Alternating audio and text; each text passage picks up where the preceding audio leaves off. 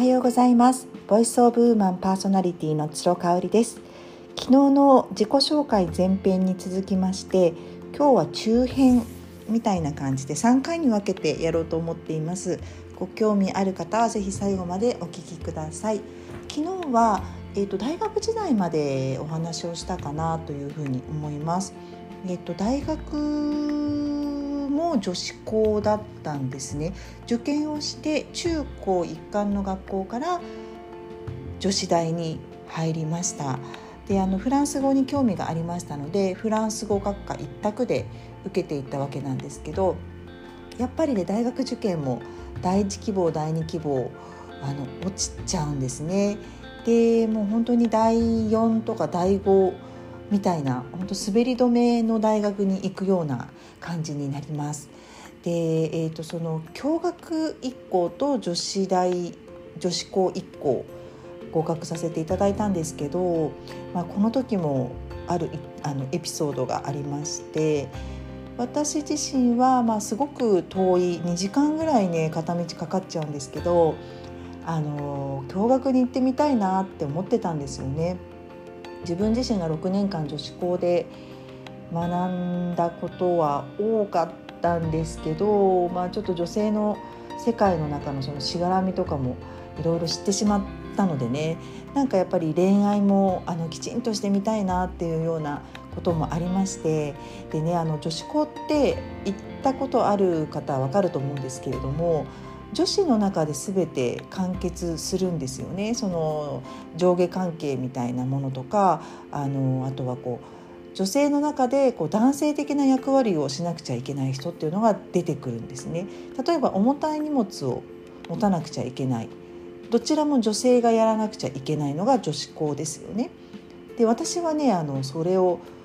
やりたくはないんだけれどもまあ自分がやるしかないだろうなと思って持ってしまうなんかねそんなタイプだったんですよね。でも本当は自分が持ちたいわけじゃないからできたら男性に持ってもらいたいなって男性がいればね。っていう、まあ、ちょっと分かりづらい例えではあるんですけれども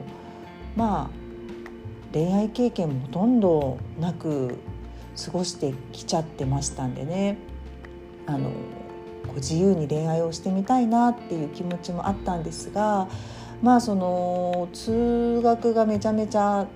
時間がかかるっていうこととあとまあその女子高育ちなんでね私の母親がまあ恋愛に関してかなり奥手であろうというふうに想像していたようでお見合いをねしたさせたいと思ってたみたいなんですよ。まあ、それはね実際私も言われてたと思うんですよね。あのその女子大の方にしなさいよって言われた時にあのお見合いの時に箔がつくからみたいなことを言われたの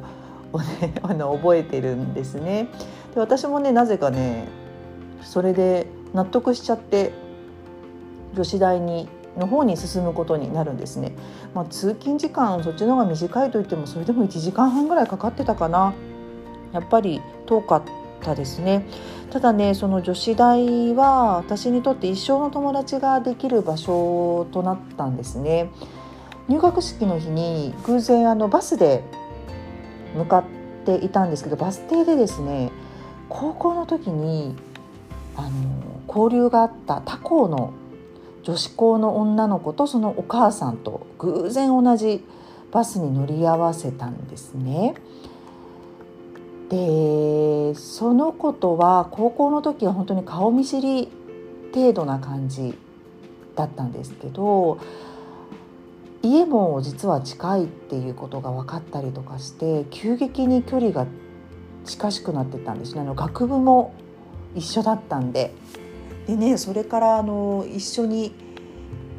バイトアルバイトもしてましたね。吉祥寺っていうところで。パスタ屋さんがあったんですけれどももう今なくなっちゃったんですけどね。そこでね人間近く、うん、1年かな。1年ぐらいあのアルバイトをね2人でやってました。そうそのぐらいねすごくね距離が近しくなったんですよ。でその彼女が後に一緒にフランスに留学してですね今なおフランスに住み続けている大親友なんですね。なので、まあ、大学4年間もうんなんか勉強したっていうと、まあ、留学もさせてもらったんでねフランス語に関してはすごくこう自分の中であの達成感があったんですけれども大学自体の勉強は真面目にやってたかっていうとそんなこともなく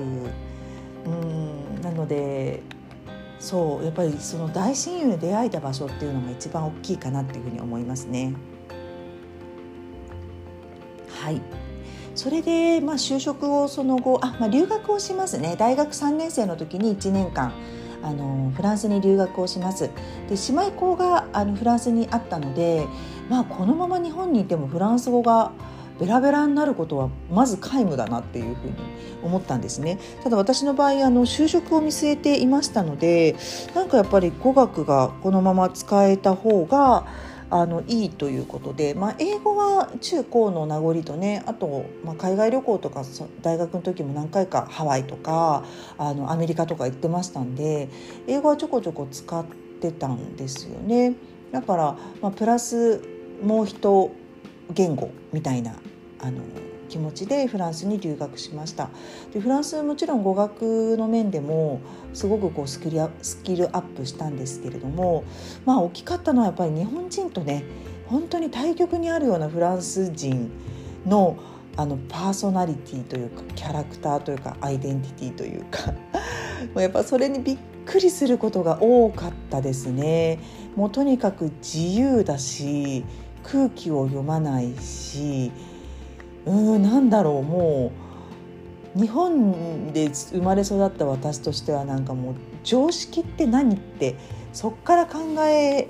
なくちゃいけないぐらいカルチャーショックばっかりでしたね。で今はそんなことないんですけどね私が行った25年前はもうパリの街も本当に汚くって鳥の糞じゃないや、えー、と犬の糞あの犬の糞がもうそこかしこに取らないんですよ飼い主さんが取らないでねそのままにしてっちゃうんで至る所にあの落ちていたりとか、まあ、メトロの中もものすごく今綺麗になりましたけどすっごく治安も悪かったんですよね。まあ、今でもスリとかたくさんいますけどねそうそんなこんなでね私はあの1年間まあ日本って素晴らしいなって実感した1年でもありましたがあの人種差別的なこともねクラスメートにあの受けたりとかもしましたし私自身もやっぱりそのアフリカ系のあの移民の方とかの生活に触れてやっぱ自分の生活レベルとですね全然やっぱり違うなっていうのを感じたりとかなかなかね日本にいるとそこまで目の当たりにすることはなかったと思うんですけれどもそんな経験をしましたね。うんあの1年間はすごく長かったし私の中で経験値が人間としての経験値がババババババッと積まれたような1年だったと思います、まあ、今ねコロナ禍で留学を断念する方も多いというふうに聞いてるんですけれどもあのご興味がね留学ある方は本当にお子さんとかでも行かせていただきたいなっていうふうにねまた情勢が落ち着いたら本当にそれは思っています。私も両親にすごく感謝をしていますね。はいえーと、ただねフランスでねすごい痩せちゃってね私。結構ね海外に住むと太って帰ってくるなんていう人が多い中私はなんかこうじ実はあんまりこう食べることに興味がなくてただこうワインとかはね結構持ち込んであの女子寮にいたんですけどね。あのサンルイ島ってパリを訪れたことがある方は絶対知ってると思うんですけどあのノートルダムがあるシテ島の隣の島ですね。本当に小さな島なんですけどパリのど真ん中にあるそのえ三類島にある女子寮に入っていたんですけどね。あんまりねその寮のご飯が美味しくなかったりとか、まあ、いつも同じメニューだったりとかしてたのでなかなかね、まあ、そんなにすごくお金も潤沢にあったわけではなかったんであの早く日本に帰ってお寿司とかあのほかほかの炊きたてのご飯とか食べたいなって思ったのを覚えてます。はい、ちょっと長くなってしまったので、えーと、後編ですね社会人になってからの私とあとまあ神戸に来るまでみたいなところを次回お話ししたいと思います。最後まで聞いてくださってありがとうございました。